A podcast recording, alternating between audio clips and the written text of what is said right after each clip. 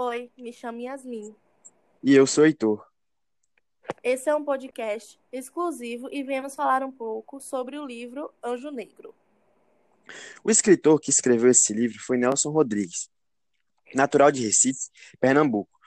Ele foi para o Rio de Janeiro ainda quando criança. O escritor ficou conhecido também como jornalista e dramaturgo. Ele era muito apaixonado por futebol, especialmente pelo time que tem muitos vices que nem o Vasco, o vulgo Fluminense das Laranjeiras. Ele atuou também como cronista esportivo. No teatro, um dos maiores sucessos foi a peça Vestido de Noiva, que lhe rendeu muito prestígio e notoriedade em todo o país, iniciando um teatro moderno no Brasil. Nelson, ele também escreveu Anjo Negro, inspirado pelo grupo criado pelo ativista Abdias do Nascimento. O Teatro Experimental do Negro, TEN, cujo protagonista, Ismael, foi criado para ser representado pelo próprio Abdias do Nascimento. O personagem protagonista de Anjo Negro foi o principal elemento responsável pelo atraso de dois anos da liberação da peça pela censura.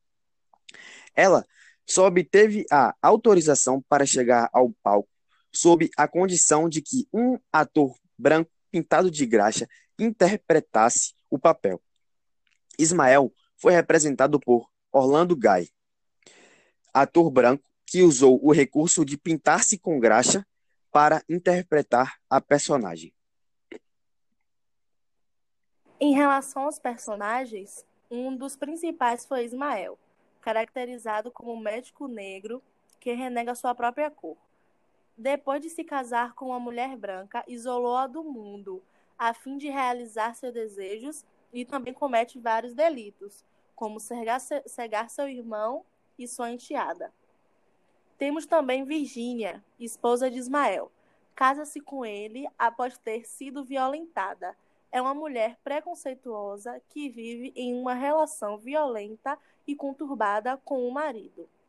Mata os três filhos que nascem negros e seduz Elias apenas para ter um filho branco. Falando em Elias, ele é um oráculo cego que traz consigo a maldição para a família. Ele possui traços de pureza e infantilidade, como se nota nos aspectos do rosto e nos cabelos loiros encaracolados. Se por um lado a candura é um fato que atrai Virgínia, por outro, é responsável pelo engodo em que se mete. Elias na casa do irmão não é bem recebido e acaba sendo morto por ele. Ana Maria, filha de Virgínia e Elias, que é irmão de Ismael, é criada pela mãe e Ismael acaba achando que é filha dele. Abusa dela e ela acaba se apaixonando por, pelo próprio por acreditar que ele era o único branco e bom. Além disso, Virginia tinha uma tia que acreditava que ela era responsável pela morte de uma das suas filhas. Por isso, permite que o negro Ismael deflore a sobrinha de 15 anos. As primas são uma personagem coletiva. Elas se mantêm virgem e contragosto e desejam e desejam o mal da prima que conseguiu se casar no terceiro ato. Uma das primas é estuprada e morta nas proximidades da casa de Ismael. O dia que Ismael e Virgínia velam a morte do seu terceiro filho, chega Elias, o irmão branco e cego de Ismael. Ele é impedido por Ismael de entrar. Mesmo após a recusa, Elias pede para ficar na casa de Ismael, pois não tem outro lugar para ir. Este o humilha, mas decide aceitá-lo em sua residência. Então Ismael diz: Prefere que eu te expulse daqui, que te leve de rastos, ou já perdeste o medo? Elias: Tive medo quando era menino. Naquele tempo você me batia porque eu não era filho de sua mãe, porque era filho de uma mulher branca com um homem branco. Mas hoje não. Talvez amanhã o medo volte. Eu fico aí em qualquer canto, como um bicho, quieto, não incomodo ninguém, juro. Ismael continua mudo. Elias fala para si mesmo com certeza, com certa tristeza e doçura. Elias, Ah, ficou horrível, eu me atrapalhei toda. Velho, não, não, não, não. Oh, Eu, não, calma, eu corto essa parte, vou falar bom, de tá novo bom, aqui, eu vai, só cortar. tá bom. Elias disse: Tive medo quando era menino. Naquele tempo, você me batia porque eu não era filho de sua mãe, porque era filho de uma mulher branca com um homem branco, mas hoje não. Talvez amanhã o medo volte. Eu fique aí em qualquer canto, como um bicho, quieto, não incomodo ninguém, juro. Ismael continua mudo. Elias fala para si mesmo com, cer com certa tristeza e doçura. Elias disse novamente: Eu não preciso conversar com ninguém, não preciso ver ninguém. Falo, rio, acho graça comigo mesmo, é tão bom quando não tenho nenhuma pessoa perto. Após esse episódio, o casal discute no quarto. Ismael tranca a mulher no cômodo e Virgínia se nega a ter outro filho com o marido, pois já não suporta mais a morte.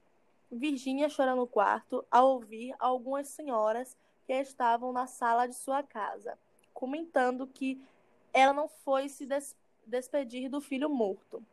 Ismael então segue com quatro negros para levar, para levar o caixão. Quando o corpo é levado, uma empregada vai até o quarto de Virgínia, que a chantageia para, para que a deixe sair. Durante a conversa, a criada informa que Elias encontra-se na casa. Ao oferecer dinheiro, a empregada destranca Virgínia. Elias e a cunhada se encontram e conversam por um longo período. Elias revela que Ismael nunca se conformou com o fato de ser negro e ter um irmão branco. Na infância, Elias pediu ajuda para resolver um problema na vista e Ismael teria aproveitado a oportunidade para cegar o irmão.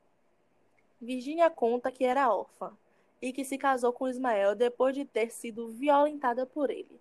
A tia que tramou uma vingança contra Virgínia quando ela tinha 15 anos. Convidou Ismael, que era um amigo da família, para ir até sua casa. Ordenou que fosse até o quarto da sobrinha durante a madrugada e a violentasse.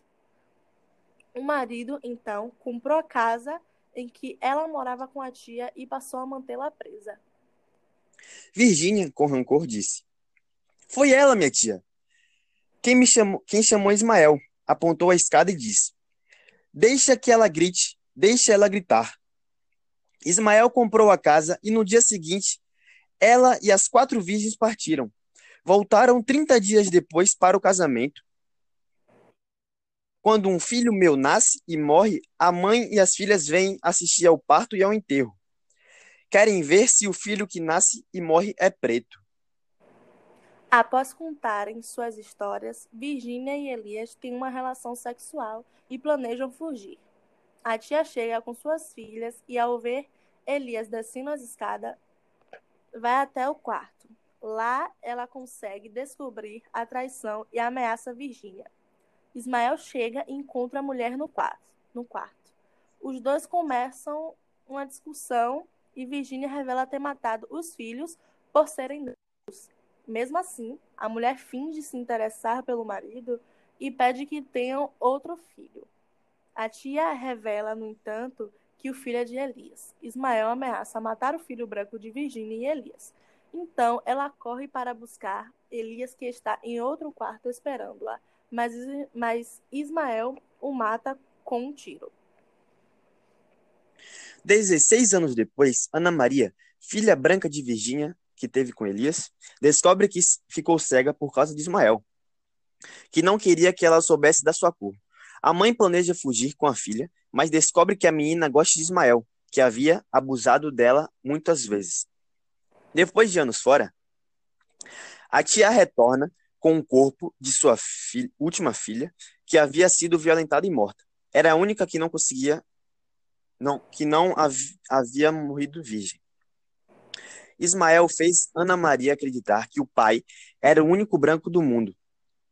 Virgínia exige conversar a sós com a menina, algo que Ismael nunca permitiu, e diz que contará toda a verdade à filha.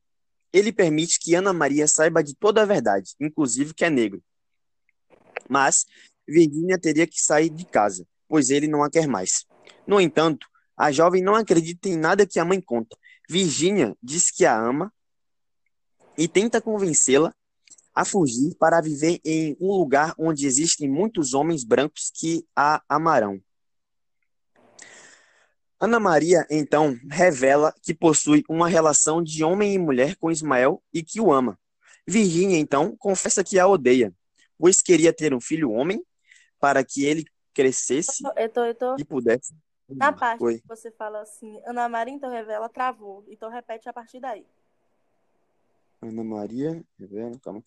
Ana Maria então revela que possui uma relação de homem e mulher com Ismael e que o ama. Virgínia então confessa que a odeia, pois queria ter um filho homem para que ele crescesse e pudesse o amar. Virgínia disse para si mesma: Ó, quando ele me disse que era uma menina e não um menino, eu vi que nunca teria nesta casa o amor de dois homens. Há 15 anos que não faço outra coisa senão ter ódio de ti. Ana Maria diz que o tempo de conversa acabou e expulsa a mãe do quarto. Virgínia conversa com Ismael, que pede para a mulher ir embora, pois viveria o resto da, da vida com sua filha. Virgínia diz a Ismael que se a menina pudesse vê-la, jamais o amaria, já que ela era apaixonada pelo homem branco que só existia nas histórias que contava. Com raiva, Ismael decide matá-la. A história termina com Ana Maria presa em um mausoléu de vidro para que morra aos poucos e o casal indo para o quarto consumar seu amor. Analisando um pouco sobre a peça teatral Anjo Negro, de Nelson Rodrigues, aborda um problema que pouco era discutido no Brasil da, daquela época: a questão racial. O escritor resolveu escrever a peça ao perceber o forte preconceito racial na sociedade brasileira. Rodrigues identificava não apenas o preconceito do branco, mas também do próprio negro. Naquela época, o negro era sempre representado no teatro apenas como figurante e sempre com um tom de humor. Nelson Rodrigues criou um personagem, Ismael, que tinha outro estereótipo. Era médico, pertencia à elite, mas ainda assim não deixava de sofrer a questão racial. O preconceito faz com que um personagem busque a inserção na sociedade a partir da negação da sua cor. Renega sua mãe por ser negra e constitui família com uma mulher branca, desfrutando do dinheiro e prestígio social que sua profissão lhe trazia. Busca ascendência social ao se formar em medicina, mas não busca a valorização da sua cor. Passa a se, passa a se sentir branco e, como branco, também passa a discriminar os negros. Na peça, a violência está presente das mais diversas formas. A sexualidade também se faz presente na peça, na medida em que os personagens se relacionam de forma muito instintiva, tanto por, por amor, ódio ou inveja. Acabam acontecendo os vários delitos que constroem a trama. Anjo Negro demorou dois anos para ser liberada pela censura, o que só aconteceu com a premissa que o autor, a interpretar o protagonista Ismael, fosse um branco pintado de graxa. Tal situação é reveladora da sociedade racista brasileira.